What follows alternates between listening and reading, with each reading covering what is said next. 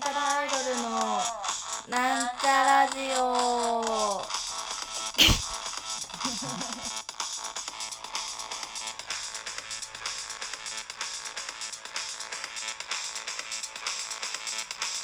はいこんばんは。なんちゃらアイドルのなんちゃラジオを自己紹介します。なんちゃらアイドル赤色担当みさみまみです。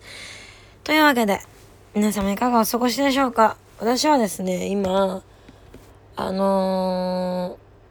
ー、青春におすなおすすめじゃないんだけど青春とコンビニ行った時にあのライブのさ前とかあの空き時間にコンビニ一緒に行ったりするんですけどその最近家の住所が離れちゃってあの一緒にがあの学校じゃねえライブハウスに行くっていうことが少なく少ないっていうかまあなくなったのでまあなんか一緒にこう買い物行くとか一緒に行動するの大体コンビニあの空き時間のコンビニタイムなんですけどコンビニでなんかファミマに行った時ファミマ？ファミマかローソンなんだっけ？どっちか。あのなんか食べ物とか飲み物とかのデザインがおしゃれになった方。ファミマ？ローソンかな？ローソンかな？ロロローソンえでもファミチキ？あローソンかな？わかんない。ファミチキファミチキファミファミリーマートかローソンえローソンかな？ローソンな気がしますね。なんかローソンにあるローソンでおしゃれに変わった食べ物ばっか納豆までね。納豆までめちゃくちゃおしゃれになったんですけどその唯一おしゃれにデザインが変わらなかったもつ鍋？もつ煮？なんか冷凍のもつ煮が唯一おしゃれじゃないやつがあるんですよ。その唯一おしゃれじゃないやつが美味しいらしいよって聞いて、あのー、買って食べたら美味しくてお酒がめっちゃ進んで大変なので気をつけてくださいって話なんですけど。で、その152回ですね、に、青春がアルバムの曲、全曲にコメントをつけるっていうのをやってたので、私が補足的に、補足的にっていうか、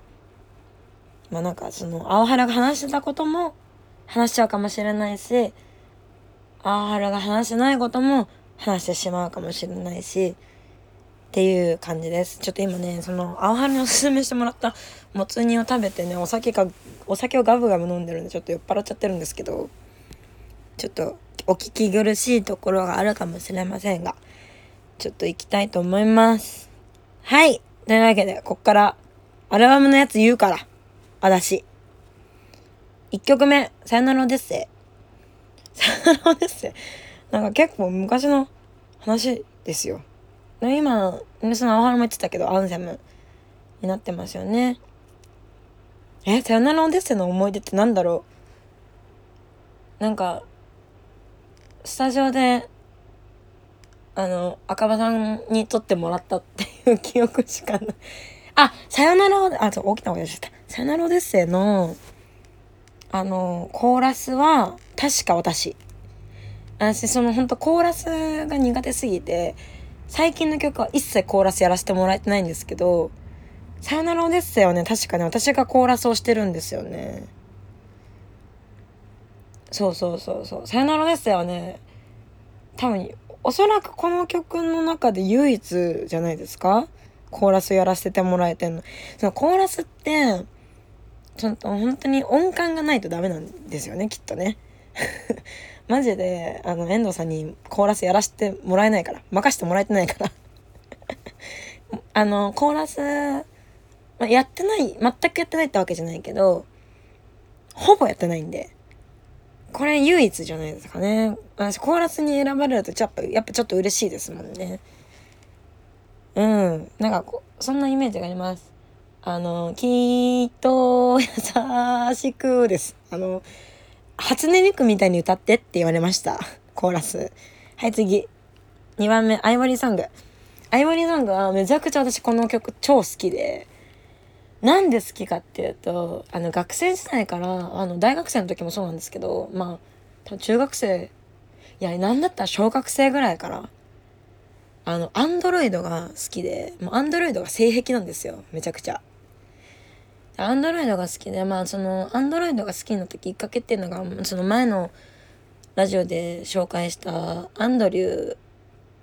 っていう映画アンドリューなんだっけな？アンドリューなんちゃらかんちゃらみたいなその数字のねアンドリューってそのアンドロイドを元にした映画が超好きでそそっから多分もうさ多分そのアンドリューみたいな小学生ぐらいなんですけどそっから超アンドロイドが好きででもこの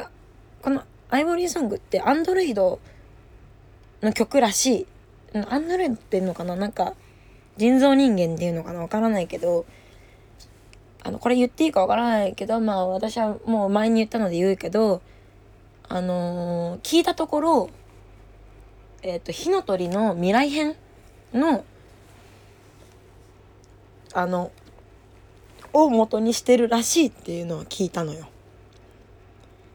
火の鳥ねまだ見てないのよこれがなんと。まあその私の中のアンアンドロイド論というかその 喉喉鳴っちゃったけど酔っ払っちゃってごめんなさいね。そのそのアンドロイドの感じを歌にしている。そのね昔ねその言われた人の名前は言わないけど歌ってる時全然動かないねって言われちゃったんですよね。あのアイボリーソング歌ってる時。これがすごいショックで違うの違うの違うのみたいな。その個人的に個人的な解釈でしかなかったのその時は。個人的な解釈なんだけれどもアイボリーソングのその最初の部分。その最初の部分はアンドロイドで後の落ちサビ以降あのもうなんだ？プライドもブラも捨てたらのとところは人間になってるんだよってところだけを聞いててそれを意識してたのね。ずっとそのそこまでは落ちサビ以降まではアンドロイドを私はやってたんですよ。ただねそのライブってね難しいよね。その自分のアンドロイド論なんて知らないからね相手はね。それは反省点です。そのその子の意見を聞いてあそうだな自分がこう思ってても相手には伝わらないんだなっていうことを学びました。これは本当に私のステージングの分岐点になった曲だと思います。えー、3曲目。まあちょっとめちゃくちゃ長くなります。あの気をつけて。こっから私はすごく長く喋るよ。めちゃくちゃ気をつけてね。3曲目。まあ3曲目だからね。ごめんなさいね。えっ、ー、と、なんちゃらアイドル食べ講座、なんちゃらアイドル食べ講座、めちゃくちゃ長く喋っちゃうかもしれないけど気をつけて。えっとね、なんちゃらアイドル食べ講座は、姫野玉ちゃんが作詞してくれている曲なんですけれども、まあ、私は姫野玉ちゃんが大好きでね、なんか、なんで、本当にね、なんで大好きなんだろうって思うんだけど、本当に大好きで、彼女がステージに立つたびに涙が出そうになるんですよ。その自分がブッキングしてるライブももちろんのことその、まあ、たまに他社ブッキングっていうかその他のブッキング私ブッキング以外でたまに本当にまれにかぶる時があったりしてもうでもそれでも泣ける。なんか泣ける。なんだろう。あのこれが尊いっていう気持ちなんだなってもう私あの生誕とかでも言ってると思うんですけど本当にこれが尊いという気持ちなんだなって。たっといたっといたっといわみたいな。徹底なみたいな気持ちになる女性なんですけども。このねなんちゃらアイドル食べ講座めちゃくちゃ好きな曲であのー、出だしの「でんでんでんでんでけでけでけでけ」も好きなんですけど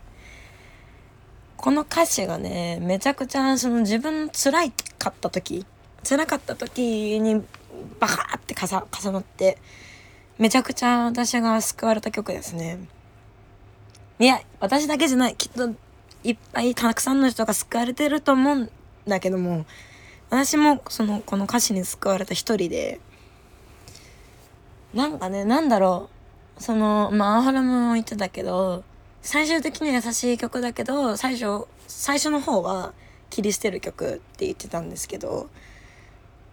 あのー、ねなんかこの曲はまず最初に自分を大切にしてる曲だなっていうのがあってまあ、自分を大切にしなければ他人も大切にできないよねっていうその自分を大切にしたことによってちょっと声が探すだけどごめんなさいねあの自分を大切にしたことによって他者も大切にできるっていう成長の曲だなっていうのがあって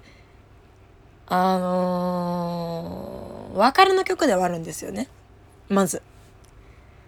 まず別れの曲であって自分を救う曲であって本当に自分本位になっちゃうのかなと思いつつでもなんかさ傷ついた時って結局自分本位になるじゃんね。なんかあいつにやられた。わ、悔しい。もう無理無理無理。死にたいみたいになっちゃうでしょでも、よくよくその生き残って考えた結果よ。結果、あれ、私も悪かったのかなとか思ったりとかさ、なんかその、あいつの悪かった部分が最初は見えちゃうけども、時間が経つにことに、経つことによって、あ、その悪いとこじゃな、だけじゃないし、私も悪いとこもあったかもしれないし、まあ悪いとこあったっていうのはその最初の部分で見つけるかもしれないけど、その、後々ね、あの、良かった部分が見えてくるというか、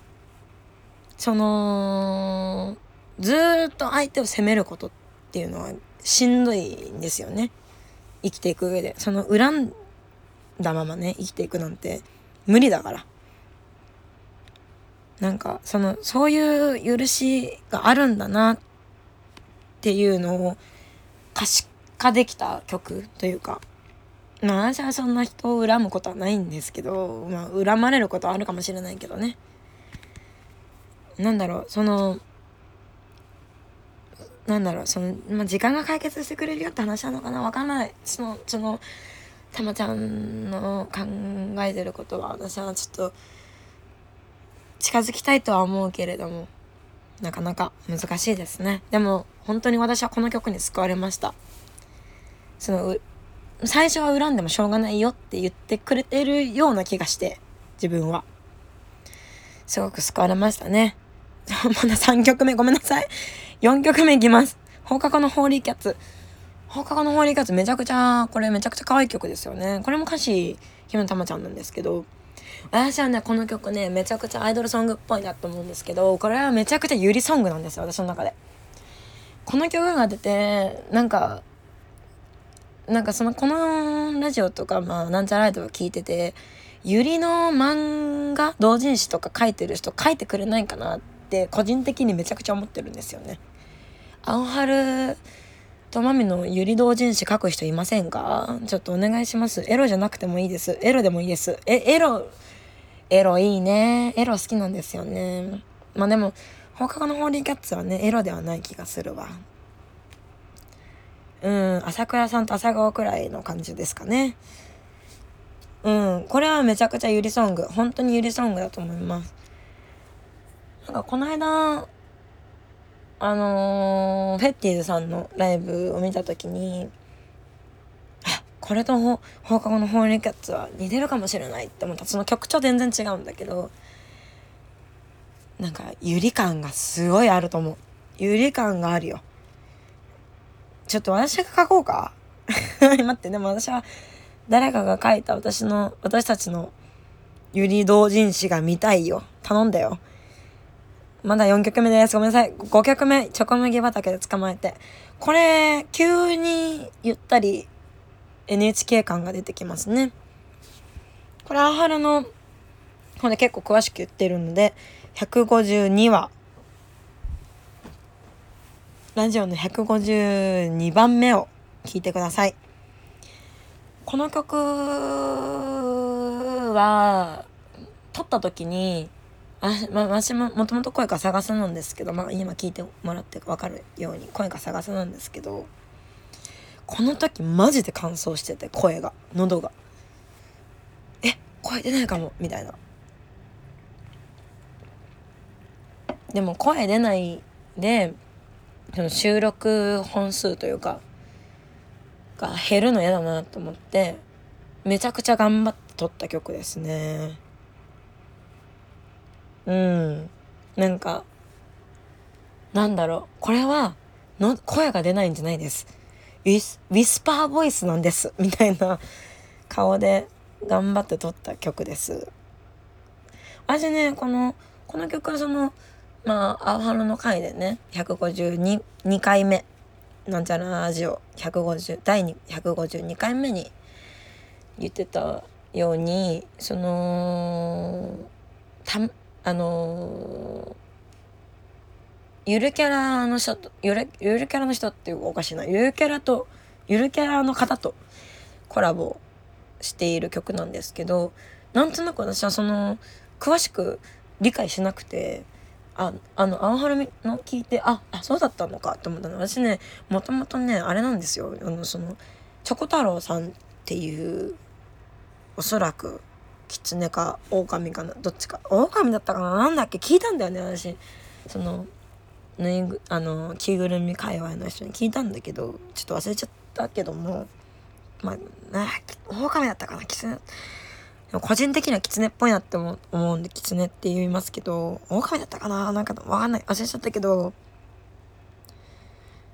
なんかあれでも狐と狼ってあれ狐って猫科だよねそうだよ猫科なんですよ狐猫科で狼犬科でしょちょっとこの間違いは怒られそうだけども、ちょっとごめんなさい。タヌキがね、犬か、ん？犬かってことは知ってるんですよ。タヌキは犬かなのよ。あ、まあまあ、それはどうでもよくって。あの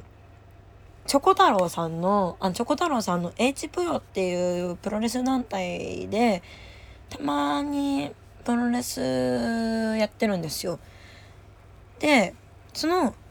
入場曲だと思ってたんですけど、まあ、この感じで入場できないよねって思いました、プロレスで。はい、次。えー、6曲目、 Just Moment。これ、あのー、 just moment ってことですね。ちょっと待ってってことです。その、蛇に、オスの巣に、モメンで、ジャストモーメント。あの、ジャストモメントって。まあ、曲振りの時、ジャストモメントって言ってるんですけど、まあ、これはジャストモーメントってことです。これね、最近、この歌い方に悩んでて、あのジャストモメントね、個人的に自分の声質にめちゃくちゃ合ってる曲だと思ってるんですけど、今、ちょうど悩みの時期に入ってますね。まあ、そのどの曲になっても、悩みの時期ってくるんですけど今まさにジャストモメントがめちゃくちゃ悩みの時期に入っててどの歌い方がいいんだろうとかどの歌い方自分に合ってるんだろうとかどの歌い方が母の邪魔になってないんだろうみたいな時期に入っててまあそのジャストモメントはね A メロ私サビ B メロ青春サビみたいな構成になってる珍しい曲なんですけどこれね、あ、これね、あれなんですよ。その、まあ、A メロ、B メロでバツって分かれてるので、その前後に分かれるのは、やっぱその、なんちゃらアイドルカメラ OK にしてる、あの、動画撮影、写真撮影 OK にしてるので、その、二点に分かれると、その、分かれちゃうというか、そのカメラの視点が。だから、完全に前後に分けてるんですよね。そうそ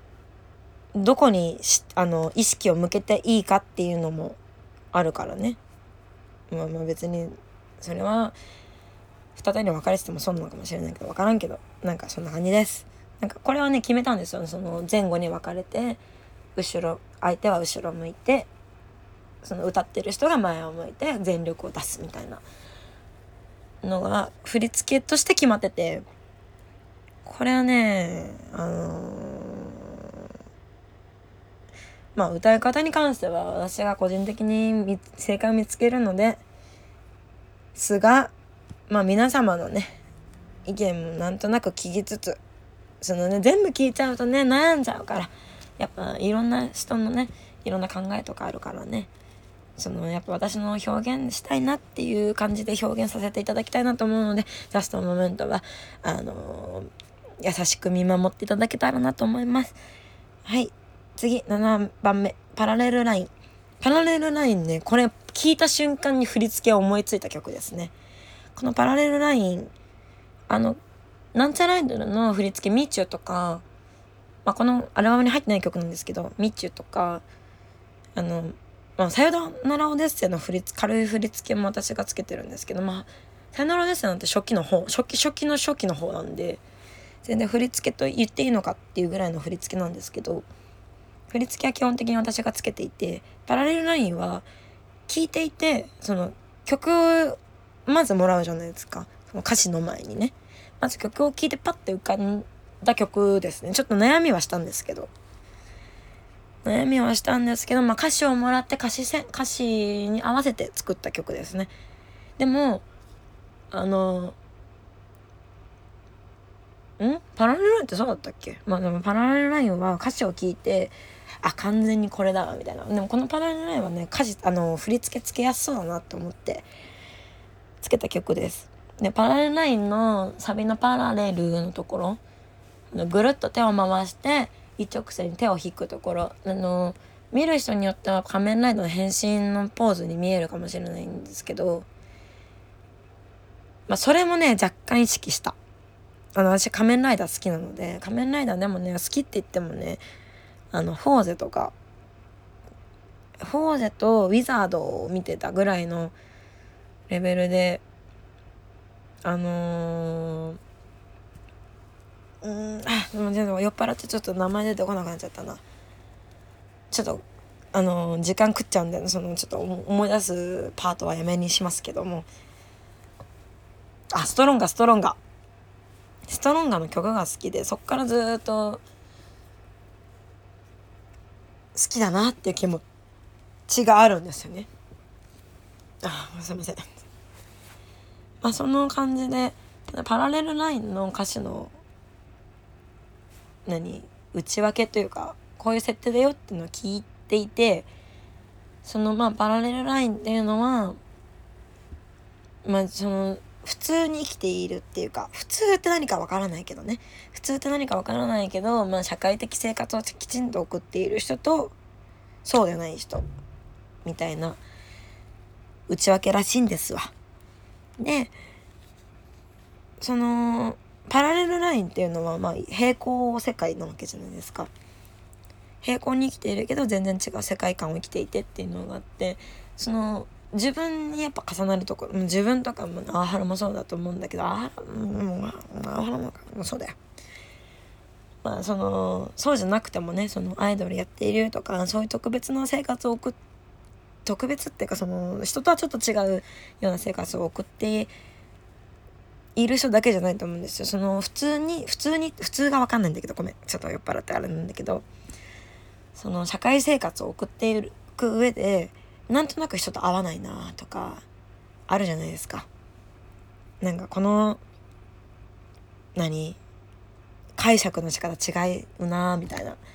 なんかちょっとしたズレってあるじゃないですか。生きていく上で。いやわかんない。あのない人はない人で素晴らしいことだし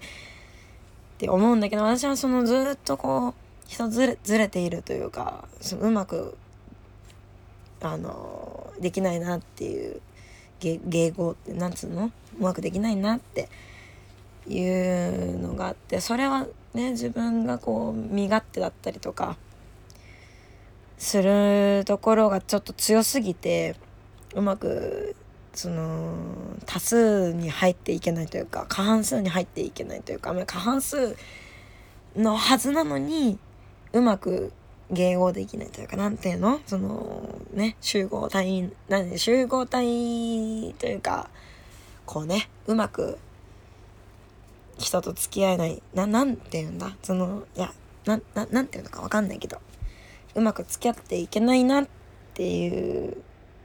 のもあってその基本的にあの丸と丸とまっすぐっていうのを決めていてその自分の中で前からこう丸そのカラーあのカラーコードなんつうの？色がさ三原色あるでしょ？三原色ってあるじゃん。青。青。黄色。赤。赤を黄色だっけ？なんかまあこのかさ3つも重なると真ん中黒みたいなあるでしょ？あれみたいな感じで世界っていうのはちっちゃな丸がいっぱいあって世間とかっていうのはいっぱいちっちゃい丸とか大きい丸とかがいっぱいあって重なってる部分がこう共通認識というかみたいな感じだなっていうのがずっとイメージであってだから丸とそのあの隠しちゃうとこっていうか隠するとこっていうかなんていうの、まあ、壁ですよね一種の。一種のあなたたちのとの壁ですよみたいなまっすぐっていうパラレルラインを示すパラレルのところはまっすぐなところまあの丸のところを真ん中をこうぐぐさっていくような丸。あ丸じゃねあのまっすぐ。押してるっていうのが振り付けのポイントですね。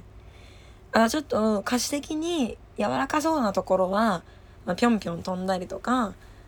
その硬くない振り付けにしましたあと感想の部分は私なんちゃらイドルの他にあのロローズヒップスっていうアイドルグループに所属してた時期がありましてその時にね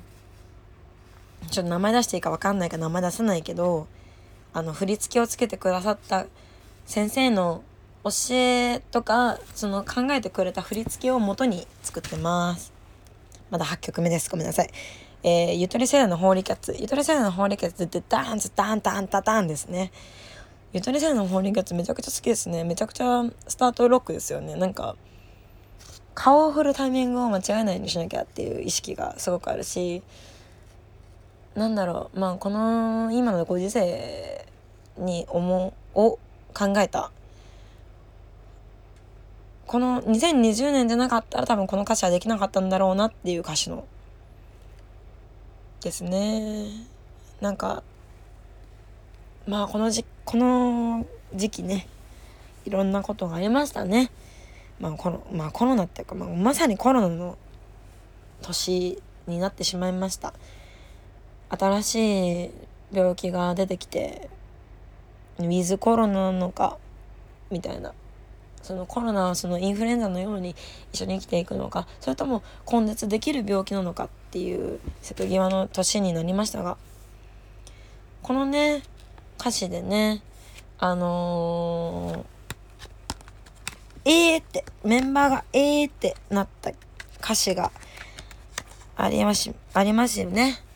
あの、どうなっちゃうんだろうね、この世界はっていうところが物議を醸しましたが、こちら公式か、あの、公式で言うと、どうなっちゃうんだろう、猫の世界はらしいです。どうなっちゃうんだろうね、この世界はではなく、どうなっちゃうんだろう、猫の世界はらしいです。まあ、ホーリーキャッツだしね。あのー、ゆっとり世代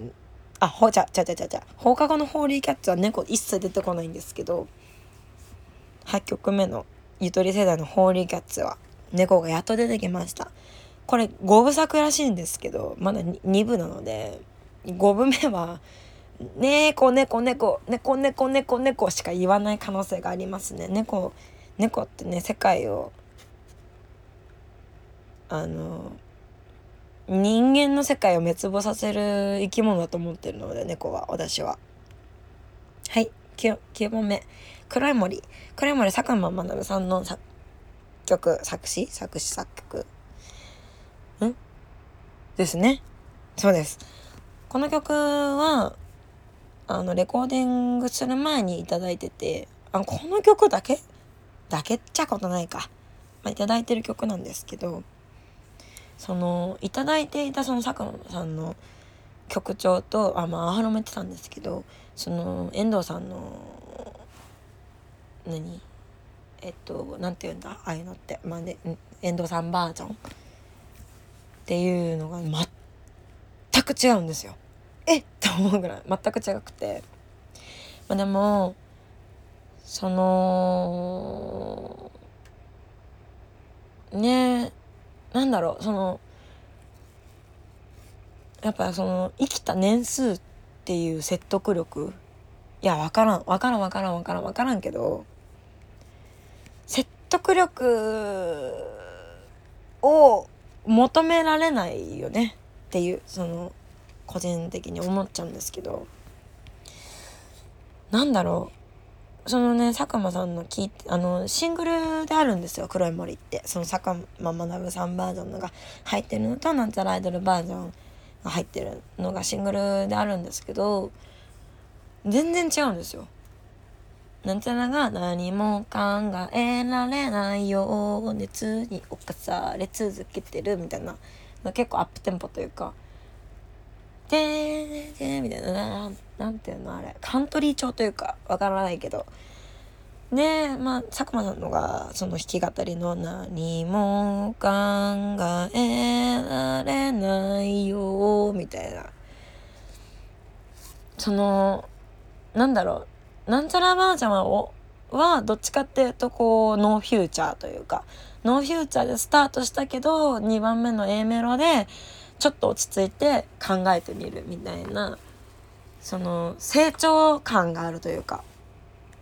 坂間さんバージョンは個人的な感想なんですけど成長しきってるというかその過去を思っている感じがする曲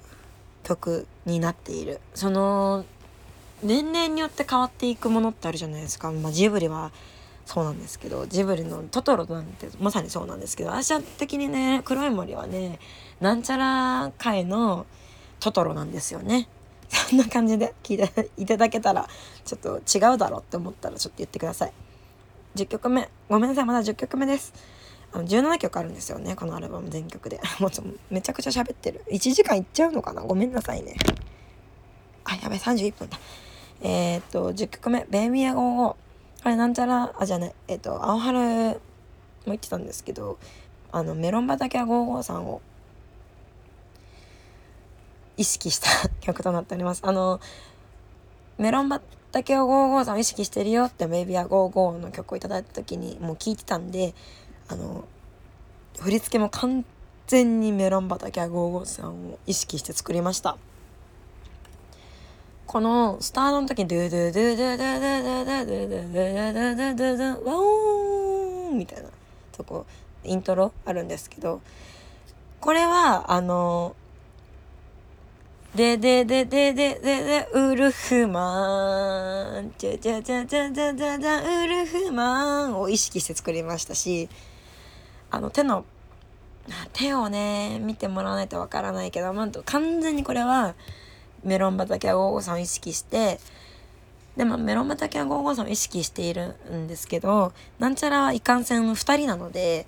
そのどうしてもこうポジショニングというかポジションがこうあんまり変わらない左右にしか変わらないっていう、まあ、言って前後左右しか変わらないっていうのがずっとこう、うーんって思ってて、で、つけたのが、あのー、サビのところのぐるぐる回るところなんですよね。そのぐるぐる手を合わせて回っていくところは、あのー、ポジショニングのこの変化のなさを意識してつけた振り付けとなっております。これね、なかなかいいのつけたんじゃないですか？うんやっぱねこの回ることにゆっくり回ることによってね撮りたい場面とかってこう人それぞれ違うと思いますので。いやわからないですけどね。人の気持ちなんてものはわからないですけどまあこんなのもどうですかっていう気持ちであのぐるぐる回る振り付けをつけました。はいやっとボーナストラックに来ます。秘密。秘密のねスタートが難しいのよこれ。のカウントがないから青春も言ってたけど。足これ走ってんじゃないかなって思うんだよ。あの最初のところ。申し訳ないなって思いつつね。入ってるからさ。っていうね。あのブレスが入っちゃってるからカウントは入れれない曲なんですけど。っていうのそのちょっとうまく合わせていけたらなと思います。あのこの秘密もね振り付けつけたかったんですけどそ難しくて。これどうなんだろう。振り付けつけていいのかなっていう曲なんですよね、まあ、振り付けつけないとちょっと暇な部分があったりもするんですけどまあでもつけずにこううまく2人でこうできてる感じもあるのでまあこれは相談しつつ振り付けつけるならつけるつけないところはつけないみたいな感じでやっていきたいと思います。12曲目。あー秘密秘密ね。もうちょっと喋りたいけどこうなんかなんかもうちょっとちょっと長くなっちゃうからもうちょっと飛ばします。ごめんなさい。あの聞いてください。あのはい。えー、12曲目東京精鋭行こう。この東京精鋭行こうの青春はマミが作詞作曲をしてタスクさんがみたいな話をしてたんですけどこれ違います。タスクさんは作曲です。タクスタあちょっと九太郎っていう名前でやってたんですけどまあまあいいでしょう。タスクさんが作曲をやっていてあのー、私がね生誕の時に曲を1曲作りたいみたいな曲を2曲作りたいとか言ってたのかな。なんか曲を作りたいって言っててで1曲は、まあ、違う人に曲をお願いして歌詞を書いてるんですけど2曲目はタスクさんにお願いをしてあのこの歌詞で作りたいんですって言って歌詞選考で送ったら帰ってきた曲がその東京製行こうの曲なんですけど歌詞はね全然違います東京製行こうと。でも東京製行こうの方がきっといいんだろうなって思います。まあそっちの方がみんな知ってるしね。まあ、いっぱいその分やってる、あの、やってるし。東京声優コーの元々の歌詞はエアドールっていう曲なんですけど、まあこれはね、マジ知る人ぞ知る私の作詞曲なんですけど、エアドールはね、エアドール？違う、エアドールじゃないな。えっと、東京成功が、ぬーぬぬぬ。いや、エアドールだ。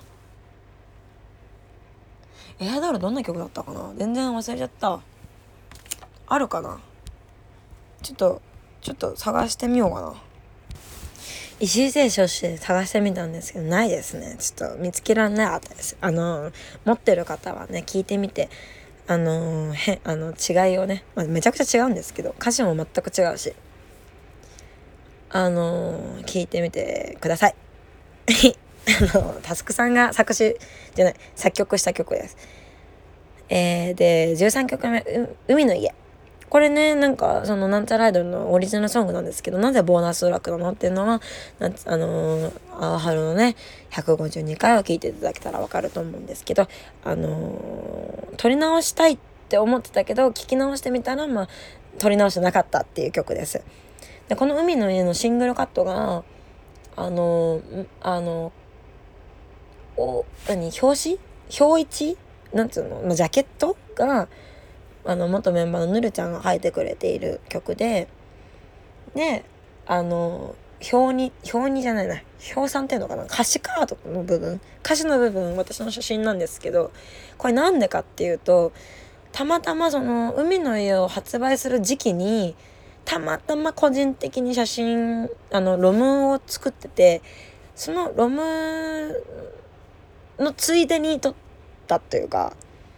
っていうのがあるの。よ。その時私は人気だったとかそういうんじゃないのよ。なんと。なんとって思ってないかもしれないけど。まあそういう感じです。で海の家はこれね私ね多分あのさよでとかアイボリーとかの順番とかちょっとあんでもでも多分海の家だと思うんですよね。海の家海の家だと思うっていうかその順番はわからないけどそのもともとこうあんまりこう考えてなんちゃらアイドルに加入してないんですよ私。あんまり考えずにあのんちゃらアイドルに加入していて楽しそうと思って入ったんですけどまあなんとなくこう自分の性格とかその周りの環境とかで今みたいなのがあったりするんですけどそのね海の家まで正直タスクさんに対して不信感もなければ信頼感もないみたいな状態だったんですね。全く無だったんですよ。いるなぐらいみたいな。なよくわかんないしみたいな感じだったんですけどいやわかんない。歌詞には感動してたけどあ素敵な歌詞を書く方なんだなぐらいのそのなんつうのゆるい感じですごいなみたいな他人事だったんですけど海の家はね本当に私はこの人に勝てないなって思ったしまあ今も思ってるんですけど、昔も勝てると思ってたわけじゃないんだけど、なんか勝てないなって思った歌です。なんだろう。この情緒というか、なかなか書けないよね。うん。私ね、正直言うと、その8の香水って流行ったじゃないですか。あの、ドールチェとかバーナーのやつですね。それに絶対負けてないと思うんですよ。絶対負けてないのよ。見つかってないだけだなって思う曲の一つで、まあ、アイボリーソングとか旅コードとかもそうなんですけど、全部そうです。なんちゃらんドの曲はね、見つかってないなって思っただけって思うんですけど、うん。うね、私ね、食べ講座じゃねえ。もう間違えちゃった。海の家。海の家の歌詞を見た時に、ああ、この人の書く歌詞はすごいなってマジで心から思った曲ですね。まあ、他の曲は思ってないわけじゃないよ。なんとなく思ってたかもしれないけど深くあのマジでこう印象に残ったのが海の家っていうだけで海の家ね。なんかすごいよね。なんだろう。こううっかりこう目を閉じて歌っちゃう瞬間とかってあるんですけどやっぱこうお客さんを見て歌いたいっていう気持ちは強いけどピッて目をつぶった瞬間に情景が浮かぶ歌？海の家は。マジでこれを映像にね、私はしたいんです。海の家とね、旅講座をめちゃくちゃ映像にしたいなっていう気持ちがすごい強くて、今。今っていうかもう結構もう2、3年前からずっと言ってるんですけど、2、3年前とかまだ大学生の時から言ってるんだけど、卒業するぐらいの時からずっと言ってる。だけどまあまだできてないです。すいません。ね、これはね、あのー、コンテ出してくれたら絵コンテ出してくれたらって言ってくれてるんでね、あの早く出そうと思います。でも海の家はめちゃくちゃいいよね。海の家の主役はね、あの、ジャケットっていうかその歌詞カードに私使われてるけど、なんか青春な感じがするんですよね。なんか言葉の感じというか。こう秘めてる感じというかわかんないその青春が秘めてるかどうか知らんけど 秘めてるかどうか知らんけどなんかまあ青春感が強いなっていうのがありますねまあこれが私の妄想の中で青原が海の家にめちゃくちゃ出てくるから からかもしれないけどね。ああ、長く喋りましたね。すいません。14, 14曲目、夜明け後の便箋。これはね、あのー、バルコ、現バルコニーズの、えー、平ちゃんに録音してもらった曲ですね。でもこれね、確か作詞作曲ね、平ちゃんじゃなくて遠藤さんだった気がするんですよね。ベースのベーシストの方のエンエンドゥが作った曲だった気がしますなんかうわーすごいなんていうのこう切ない曲を書くなみたいな。思いましたね。そのえちょっと待って。で思い出せない。えっと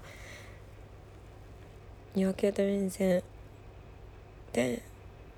え全然ちょっと秘密とかぶるな。秘密秘密とかぶるのよこれ。えっとねちょっと今酔っ払っちゃってるな。ちょっと酔っ払ってライブはしない方がいいっていうことが今分かりましたね。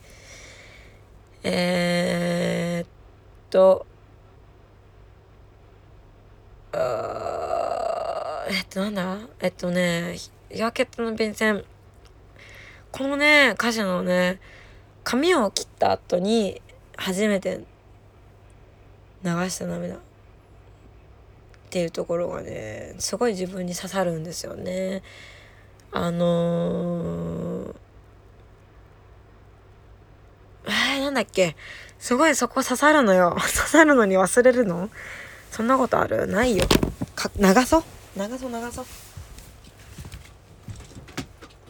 あートマトが落ちた。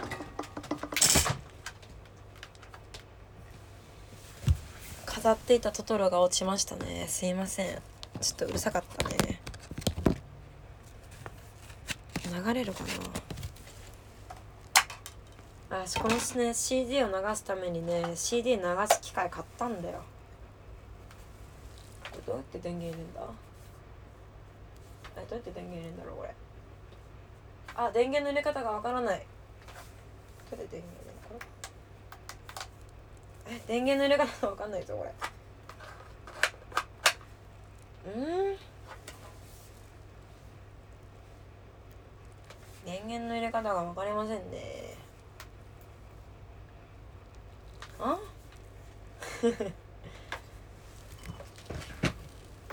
ちょっと電源の入れ方がわからないので電源入れられなかったのでちょっとあれですけど。うん。でも髪の毛をね切ったところが泣けるのよ。あのー、髪の毛切ったからその日。あのー、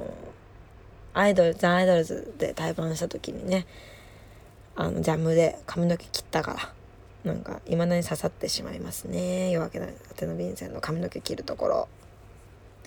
はい15曲目。えー、クールダイナモライトオン。これはすごく難しい曲ですね。緊張するし。うんムーンライダースさんの曲で。すごく緊張しますなんかね歌詞を間違えちゃいけないっていう緊張感がめちゃくちゃあるんですけどおそらく声はめちゃくちゃ合う曲ですね。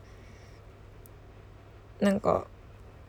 音の取り方が合ってるかわからないけど歌いづらいな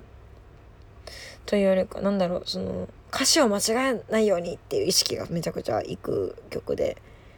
「クールダイナモライト」でうん。なんか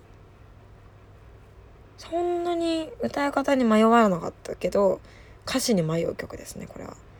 16曲目「君はがんなのだ」これあれですね内尾手さんの曲でもうこれねめちゃくちゃこう批判をあの当時ね歌い始めた当時批判がめちゃくちゃ多いなって印象の曲ですね。未だに最近結構最近もいただいたんですけどなんかまあこれはねなかなか歌いづらいというかその和コード的にも歌いづらいし曲自体もやっぱこのこだわりが強い方が多いというかそのその原曲ファンの方はねこう歌ってほしかったみたいなのがあるんですけど、まあ、カバーってそういうんじゃないじゃんってカバーした側はやっぱちょっと思っちゃうところはある。うん。まあでもそのこうした方がいいんじゃないでしょうかみたいなのはなんとなく受け入れつつやったけど、まあ、このアルバムに入ってるのは「君はがんなのだ」の「なのだ」からアンサーソングでこうバカボンっぽくやっている。まあ、そのガンはねショットガンのガンってことですけども、まあ、うちはその正直そのがん家系であるので、まあ、他人事ではないというかがんという病気がね病気に関して言えば。まあでもこれはショットガンのがんなのでまあなんか強く生きよう。とにかく。うちらは強く生きることを、まあ、強くなくて弱くてもいいけどとりあえず生きていくことを目標にしよう。呼吸しよう。行ってこというわけで17曲目これが最後の曲ですね。夜の煙突。この夜の煙突がねすごくなんちゃらアイドが動いた曲なんじゃないかなって思います。その歌い始めた時はね、あの森高千里バージョンの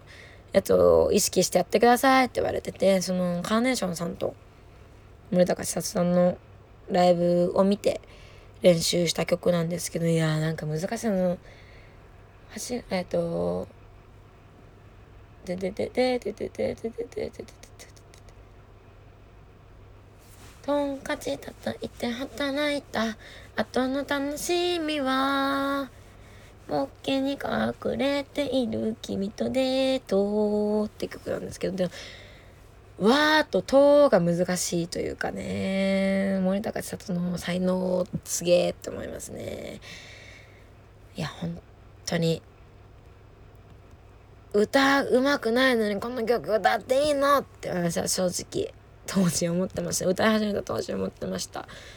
思っていたけどこの曲を歌っていたからそのナリスレコードさんから、まあ、レコードと、まあ、今回のアルバムを出させていただいてそのレコードを出したことによって出したことによってっていうか出しその歌ってて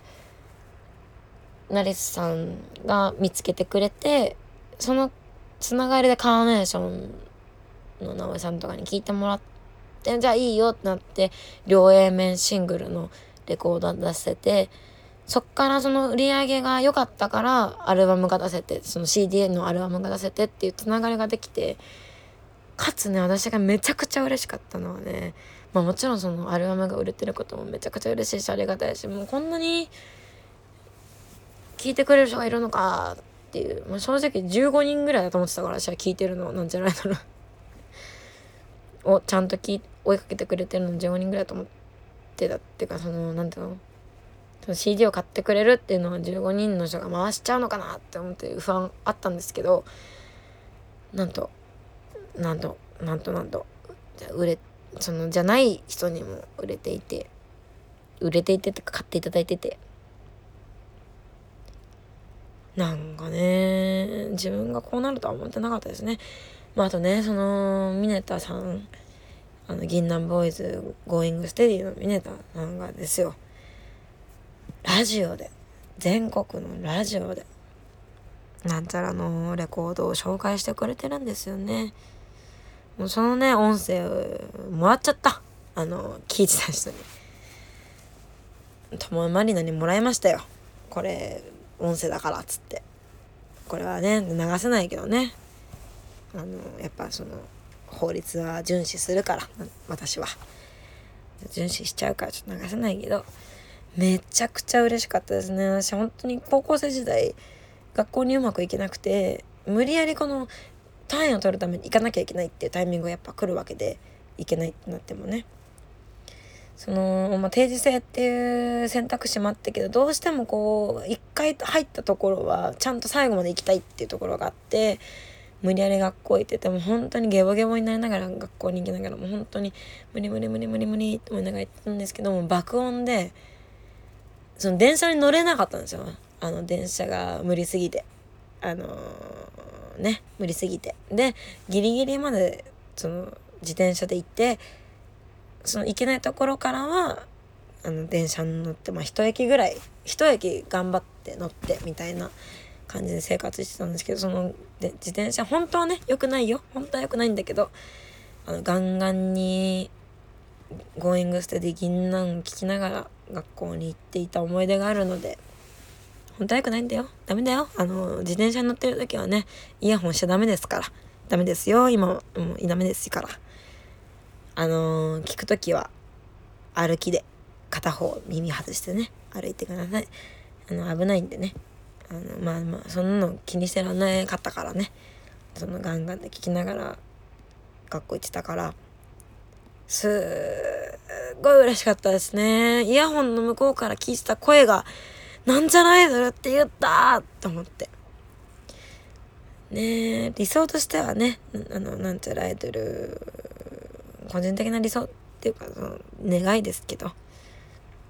あのフェスに出てねすいません写真お願いしますって言って大月健二と峰田さんと写真撮りたいなみたいなのがあるんですけどね。というわけでそろそろ番外の時間が近づいてまいりました。ギュギュッと終わらせますけど、もう1時間喋っちゃってる。すいません、長くなりすぎましたね。本当は15分に収めようと思ったんですけど、嘘です。まあ、1時間ぐらい喋っちゃうだろうなって思ってました。まあ、このね、ラジオを聞いて、最後まで聞いてくださってる方は、めちゃくちゃまみきょうだなっていう感じがしますし、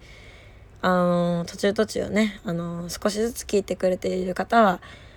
あの容量がいいなって思いますし、まあ、最後まで聞いてない方もいらっしゃいますと思います聞かなくて大丈夫ですまあ大体150ね2回で言ってますのでまあまあまあそんな感じですめちゃくちゃ長く喋りすぎましたけどそろそろ別の時間が近づいてまいりました